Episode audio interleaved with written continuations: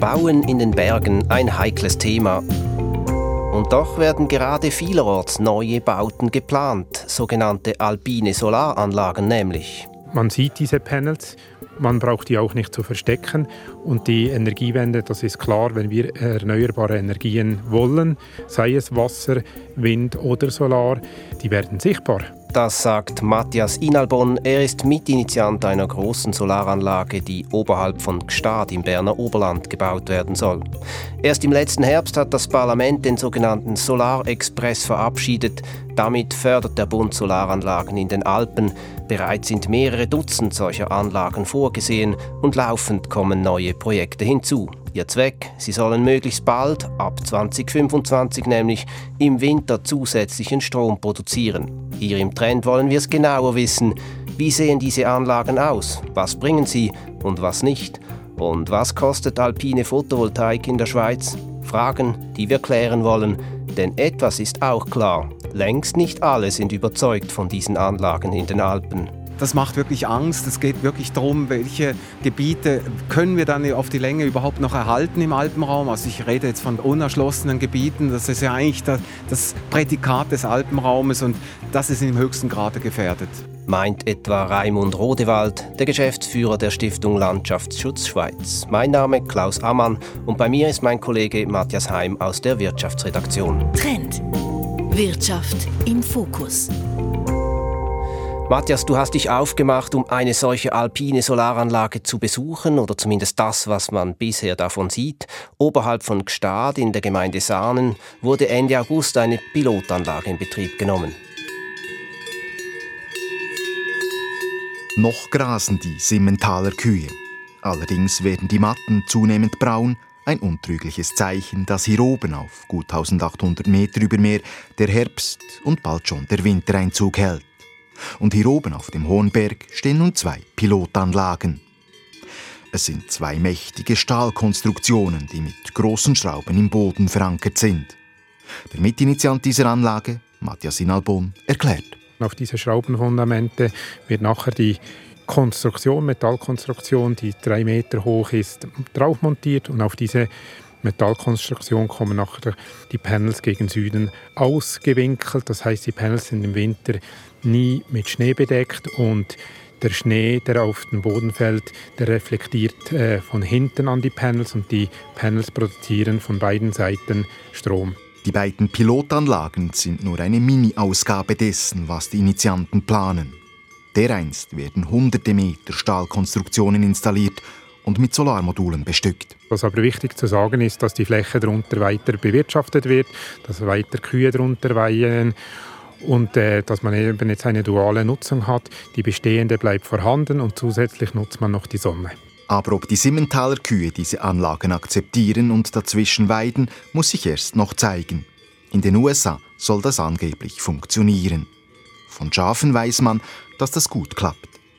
Das Projekt oberhalb von Gstaad ist nur eine von zahlreichen Anlagen, die in den Schweizer Alpen aktuell geplant werden. Etwas haben sie alle gemeinsam. Für Schweizer Verhältnisse wären es sehr große Solaranlagen. Denn bislang gibt es nichts Vergleichbares, erst recht nicht in den Bergen. Dessen ist sich auch Matthias Inalbon bewusst. Man sieht diese Panels, man braucht die auch nicht zu verstecken. Und die Energiewende, das ist klar, wenn wir erneuerbare Energien wollen, sei es Wasser, Wind oder Solar, die werden sichtbar. Und solche Anlagen sind denn auch politisch gewollt. Vor einem Jahr hat das Parlament den sogenannten Solarexpress verabschiedet. Vor dem Hintergrund einer möglichen Energiekrise wollte eine Mehrheit im Parlament sicherstellen, dass die Schweiz künftig selber genügend Strom produziert. Das gilt vor allem für den Winter, wenn die Schweiz selber zu wenig Strom hat und die fehlende Menge aus dem Ausland importieren muss. Ein Express ist es deshalb, weil diese Anlagen schnell kommen sollen. Ab 2025 müssen sie bereits Strom liefern. Ansonsten profitieren sie weder vom beschleunigten Bewilligungsverfahren noch von den Förderbeiträgen des Bundes. Noch wenige Tage, dann ist Alpabzug. Aber Ruhe kehrt noch lange nicht ein. Die Ferienregion Gstaad hofft auf viele Wandergäste, die dem Nebel im Mittelland entfliehen. Denn das hat es selten hier oben. Das spricht denn auch für eine Solaranlage in dieser Höhe. Und der Schnee im Winter hilft zusätzlich, viel Strom zu produzieren, wie Matthias Inalbon erklärt. Also wir haben sehr eine hohe Winterproduktion. Das ist mit dem auch zu begründen, weil eben der Schnee reflektiert und die Panels von beiden Seiten äh, Energie produziert. Und man kann praktisch sagen, dass wir äh, rund 45 Prozent Winterstrom produzieren mit diesen Anlagen. Das heißt, diese Anlage produziert deutlich mehr als eine Solaranlage im Mittelland unter der Nebeldecke. Auch die anderen alpinen Solaranlagen rechnen mit einer Ausbeute im Winter von gut 40 Prozent. Allerdings, überall beruhen die Angaben auf Annahmen und Berechnungen, denn Erfahrungswerte fehlen bisher. Die Pilotanlage oberhalb von Gstaad soll deshalb in den kommenden Monaten für mehr Klarheit sorgen. Das also die Situation in Gstaad. Matthias, du hast dich in den vergangenen Monaten intensiv mit diesen alpinen Solaranlagen beschäftigt. Sind die anderen Anlagen in den Alpen eigentlich vergleichbar? Ja, grundsätzlich schon. Es werden alles sehr große Anlagen werden, zumindest für Schweizer Verhältnisse. Allerdings gibt es eine Vielzahl an technischen Lösungen für diese Anlagen. Da verfolgt jedes Projekt fast einen eigenen Ansatz. Also welche Ansätze denn? Wie sollen diese Anlagen aussehen?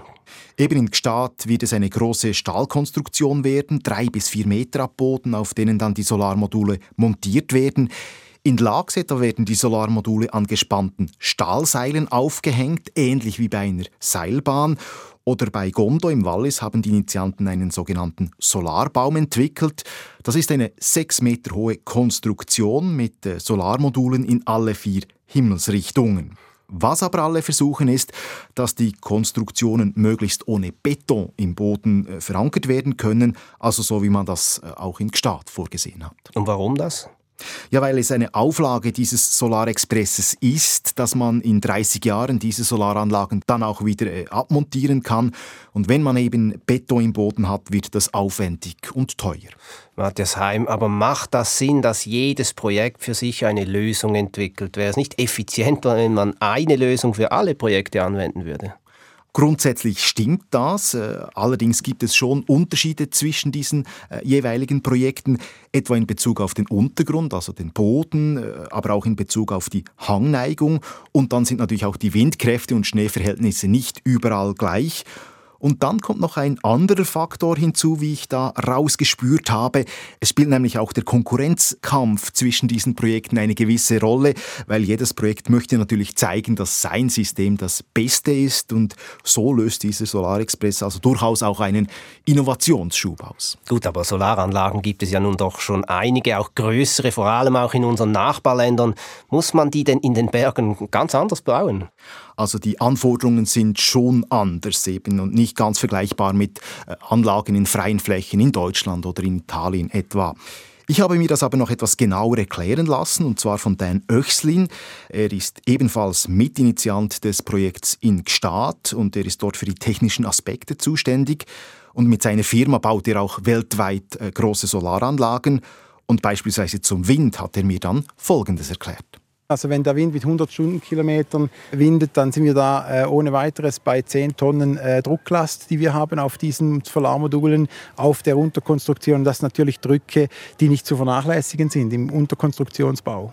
Und damit wird eben auch ersichtlich, wie stabil diese Konstruktionen dann sein müssen, um eben dem Wind äh, widerstehen zu können. Und das Gleiche gilt natürlich dann auch für die Schneelasten. Und dass das kein Spaziergang wird, äh, da sind sich eigentlich alle Initianten einig, mit denen ich gesprochen habe von solchen Anlagen. Gleichzeitig sind sie aber auch überzeugt, dass man eben diese technischen Fragen mit Schweizer Ingenieurskunst lösen könne. Also viel Optimismus bei den Initiantinnen und Initianten. Mit Recht, Matthias. Ja, ich würde sagen, das hängt Stand heute sehr stark von den einzelnen Projekten ab, wo und wie sie gebaut werden. Ich habe über diese technischen Herausforderungen auch noch mit Stefan Margret gesprochen. Er ist seit vielen Jahrzehnten Bauingenieur und Leiter Lawinen- und Prävention am Institut für Schnee- und Lawinenforschung in Davos. Das heißt also, er hat viel Erfahrungen mit Lawinenverbauungen und diese Erfahrungen kann man durchaus auch für Solaranlagen anwenden. Und etwa zum Schnee hat mir Stefan Margret das hier gesagt. Die ganze Problematik, insbesondere von den Schneedruckeinwirkungen, die hängt sehr stark von der Hangneigung ab. Also wenn man auch im Hochgebirge, im flachen Gelände baut, hat man relativ kleine Probleme und auch das Brauen kann relativ wirtschaftlich sein. Und je steiler quasi ein Hang ist und wenn zum Beispiel jetzt der Boden noch aus Geröll besteht, dann wird es immer schwieriger und dort kann man auch mit der Verankerungstechnik im Prinzip an Grenzen stoßen oder anders gesagt, einfach die Fundationen werden entsprechend teurer. Also es ist ganz entscheidend eben, ob das Gelände dann steil ist oder flach. Und flach ist es etwa bei der geplanten Anlage direkt neben dem Flugplatz Sameden im Engadin, steil hingegen eben in Gstaad oder auch in Sedrun im Vorderrheintal. Und dann kommt natürlich zu diesen technischen Herausforderungen noch hinzu, dass auch die Logistik und auch die Erschließung dieser Baustellen irgendwie gewährleistet werden muss. Kann man beispielsweise mit dem Lastwagen hinfahren und dann eben diese Tausenden von Solarmodulen vor Ort abliefern? Das wird dann beispielsweise in Gstaad oder eben auch in Sameiden möglich sein. Oder muss man sogar eine Transportseilbahn bauen und zusätzlich auch noch den Helikopter einsetzen? Dann wird es viel aufwendiger. Das wird dann beispielsweise in Gondo der Fall sein. Also je nachdem sind dann auch die Kosten höher oder tiefer, aber darauf kommen wir noch zurück. Zuerst noch eine Frage zum Tempo, mit dem dieser sogenannte Solarexpress unterwegs ist. Ziel des Programms ist es ja, dass schon sehr bald im Winter Sonnenstrom aus den Alpen in unser Netz fließt, schon ab 2025 nämlich. Ist das realistisch? Also es ist sicherlich ein sehr ambitionierter Fahrplan. Schließlich müssen ja eben diese Anlagen noch gebaut werden und dafür stehen relativ kurze Zeitfenster zur Verfügung, nur zwei Sommer und ansonsten liegt in diesen Gebieten Schnee und dann kann nicht gebaut werden. Also das heißt, 2025 dürften relativ bescheidene Strommengen fließen. Relativ bescheiden, kannst du das grob beziffern? Ja, also das weiß man heute schlicht und einfach nicht, weil das sehr stark davon abhängt, welche Projekte dann tatsächlich auch gebaut werden und auch äh, in welcher Größe. Was aber klar ist, die Betreiber müssen bis 2025 mindestens 10 Prozent ihrer Anlage am Netz haben und Strom produzieren. Ansonsten werden sie nicht von diesen Fördergeldern dann profitieren. Aber ich habe trotzdem versucht, einmal eine grobe Schätzung zu machen. Ja, da bin ich gespannt. Wie sieht die denn aus? Ja, also wenn man von den aussichtsreichsten Projekten heute ausgeht, dann kommt man auf eine Größenordnung von ca. 30 bis maximal 150 Megawatt installierte Leistung. Damit könnten dann etwa 10.000 bis 50.000 Haushalte mit Strom versorgt werden.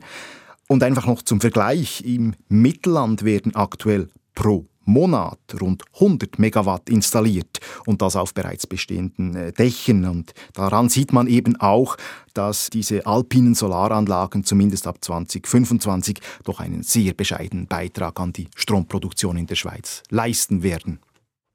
Matthias, wir haben jetzt viel über technische Fragen gesprochen. Solche Anlagen stoßen ja nicht nur auf Gegenliebe. Wir haben es eingangs gehört. Wie kommt eigentlich das Projekt bei Gstaad zum Beispiel vor Ort an, bei der Bevölkerung? Also ich habe mich vor Ort umgehört und wollte eigentlich auch eine Umfrage mitbringen. Allerdings ist daraus dann nichts geworden. Warum? Ja, ganz einfach, weil niemand mir etwas ins Mikrofon sagen wollte. Und daran zeigt sich auch, dass diese Solaranlagen offenbar ein heißes Thema sind. Äh, jemand hat mir auf der Straße dann en passant gesagt, eben, dass man mit den Anlagen die Landschaft verschandeln würde. Oder jemand anderes hat gesagt, dass er doch ein großes Fragezeichen machen würde, eben wegen des Rückbaus dann in 30 Jahren. Und gleichzeitig muss ich auch sagen, haben mich diese Voten auch nicht so überrascht, äh, wenn man beispielsweise auch an andere Orte denkt. Also inwiefern denn? Was hat man da für Erfahrungen?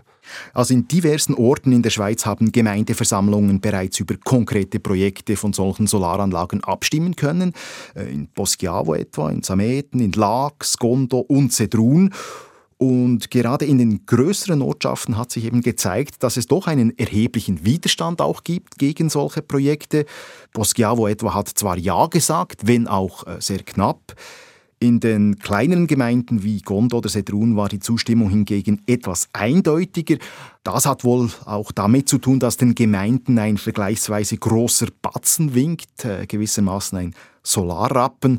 Oder äh, faktisch muss man dann sagen, das sind Tausende von Franken, die da an die Gemeinde fließen werden, wenn sie eben eine solche Solaranlage auf ihrem Gemeindegebiet haben. Aber ein echter Stimmungstest folgt in Kürze. Am 10. September nämlich stimmt die Stimmbevölkerung des ganzen Kantons Wallis und nicht nur in einzelnen Gemeinden über das Bewilligungsverfahren von solchen alpinen Solaranlagen ab. Und da wird man dann sicherlich besser sehen, eben wie die Stimmung gegenüber diesen Großprojekten tatsächlich ist. Bereits kritisch geäußert haben sich ja auch verschiedene Naturschutz- und Umweltorganisationen. Ja, das ist richtig und Sie stehen diesen Anlagen doch sehr kritisch gegenüber. Raimund Rodewald, er ist der Geschäftsführer der Stiftung Landschaftsschutz Schweiz, sagt es so. Ja, wir reden ja da nicht von einzelnen Panels, darum sind so kleine Demonstrationsanlagen natürlich herzig.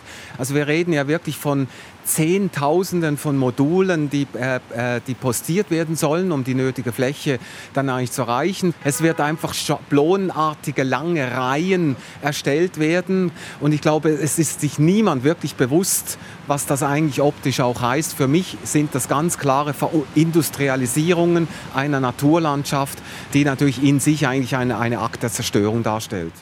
Ja, und ähnlich die grundsätzliche Haltung auch bei Mountain Wilderness. Die Umweltschutzorganisation setzt sich für wilde, naturnahe Alpgebiete ein und da sagt der zuständige Experte Sebastian Moos das. Diese Solaranlagen greifen eben genau in diese Gebiete ein.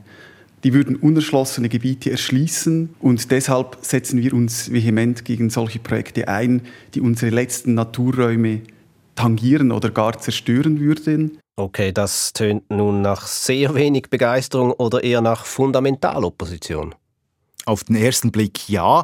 Wenn man dann aber mit den Organisationen spricht, tönt es durchaus auch noch etwas anders. Da kommt es halt jeweils sehr stark auf das einzelne Projekt an. Und für Raimund Rodewald von der Stiftung Landschaftsschutz sind gewisse Projekte durchaus auch denkbar das Flughafengebiet in Sameden mit Einschränkungen sind möglicherweise schon geeignet, oder? Wir müssten natürlich dann die genauen Berichte dafür noch einsehen können. Und auch in großen Skigebieten ist das denkbar. Wobei er dann auch betont, dass eben eine Solaranlage in einem Skigebiet nicht per se unbedenklich ist. Und auch bei Mountain Wilderness ist es so, dass gewisse Projekte denkbar sein könnten, so Sebastian Moos. Am liebsten ist uns, wenn alle Photovoltaikanlagen auf Infrastruktur montiert werden, also an Fassaden, auf Dächern. Bei Anlagen, wie Sie gesagt haben, in erschlossenem Gebiet sind wir sicher aufgeschlossener, um uns dies, wenn dann genaue, konkrete Projekte vorliegen, uns dies anzuschauen. Also aktuell scheint es nicht so zu sein, dass die Organisationen a priori Einsprache erheben würden gegen solche Projekte. Da kommt natürlich auch dazu, dass die Organisationen auch nicht die Kapazitäten haben, das gegen alle Projekte zu tun. Umgekehrt wissen aber auch die Initianten, dass wenn sie eben nicht auf die Anliegen der Organisationen eingehen, dann müssen sie mit einer Einsprache wahrscheinlich rechnen und dann dürfte ihr Projekt wohl gestorben sein. Matthias, sprechen wir nun zum Schluss noch über das Geld. Wir sind ja schließlich auch in einer Wirtschaftssendung hier. Wir haben bereits angetönt, es ist aufwendig, in so großer Höhe zu bauen und das ist auch teuer. Von welchen Kosten sprechen wir denn da beispielsweise in Gstaad? Also in Gstaad rechnen die Initianten mit Kosten von 100 bis 150 Millionen Franken für die gesamte Anlage. Allerdings werden maximal 60 Prozent von den Kosten von uns Konsumenten und Konsumentinnen übernommen werden, nämlich über den sogenannten Netzzuschlag. Das ist im Gesetz so vorgesehen. Aber allgemein kann man sagen, es sind Millionenprojekte und alle Projekte rechnen eigentlich mit einem Förderbeitrag von bis zu 60 Prozent. Und daran sieht man eben auch, dass diese Anlagen ohne Subventionen nicht gebaut würden. Aber wie teuer sind denn solche alpine Solaranlagen auch im Vergleich zu Anlagen auf Dächern im Mittelland? Ja, also die alpinen Solaranlagen werden deutlich teurer. Wie teuer, das wird sich jetzt erst noch zeigen, weil die meisten Projekte erst daran sind, die genauen Kosten zu berechnen und auch die Wirtschaftlichkeit ihrer Anlagen zu berechnen. Was man aber aufgrund der vorliegenden Zahlen sagen kann, ist, dass eine alpine Solaranlage rund zwei bis viermal so viel kostet wie eine gleich große Anlage im Mittelland. Aber eben dafür liefern diese Anlagen im Winter, wo wir eben die Winterstromlücke haben, auch mehr Strom als solche im Mittelland. Das ist richtig, aber es ist eben nicht so, dass diese Anlagen im Mittelland gar keinen Strom liefern würden im Winter. Äh, ich mache da ein Beispiel. Also in Gstaad rechnen die Initianten mit einem Winterstromanteil von bis zu 45 Prozent. Beim Flughafen Belp in der Region Bern ist ebenfalls eine große Solaranlage geplant und dort rechnen die Betreiber mit einem Winterstromanteil von gut 30 Prozent. Und daran sieht man eben, es gibt Unterschiede, aber die große Frage ist, ob das viele Geld eben für die alpinen Solaranlagen wirklich auch gerechtfertigt sind. Hm, etwas, das ja auch die eidgenössische Finanzkontrolle erst vergangene Woche kritisiert hat. Ja, das ist so. Die Finanzkontrolle hat geschrieben und ich zitiere hier, Effektivität, Kosteneffizienz und Nachhaltigkeit zugunsten der Photovoltaik-Großanlagen in den Alpen sind nicht genügend sichergestellt. Zitat Ende. Und das ist doch ein ziemlich klares Verdikt. Viele Fragen also noch offen, Matthias. Lass uns zum Schluss nochmals bündeln. Wo stehen wir heute bei diesen alpinen Solaranlagen? Also folgendes kann man, glaube ich, aktuell sagen. Es gibt viele Projektideen für solche alpinen Solaranlagen. Jene, die bisher konkretisiert wurden, wurden redimensioniert. Die Kosten wurden ebenfalls präzisiert und sind in der Regel auch gestiegen. Diese Solaranlagen polarisieren sehr stark, das zeigen auch Gemeindeversammlungen. Und in diesem Zusammenhang wird sicherlich auch die Abstimmung im Kanton Wallis eben vom 10. September wegweisend sein. Dann die Baulogistik, die Erschließung und auch der Bau dieser Anlagen, die sind äh, nicht zu unterschätzen, diese Herausforderungen. Und dann eben eine ganz zentrale Frage, die man sicherlich noch kritisch betrachten muss, ist die Wirtschaftlichkeit. Die alpinen Solaranlagen sind sehr teuer im Vergleich zu den Anlagen im Mittelland, auch wenn sie mehr Strom liefern im Winter. Aber es stellt sich eben schon die Frage, ob das Geld effizient eingesetzt ist oder nicht, auch wenn das politisch so gewollt ist. Lohnt sich etwas wirtschaftlich, aber auch sozial und ökologisch? Wir schauen genau hin hier im Trend. Für diese Ausgabe zum Solarexpress und wie der Ausbau der Sonnenstromproduktion in den Bergen vorankommt, recherchiert hat Matthias Heim. Besten Dank. Mein Name Klaus Ammann.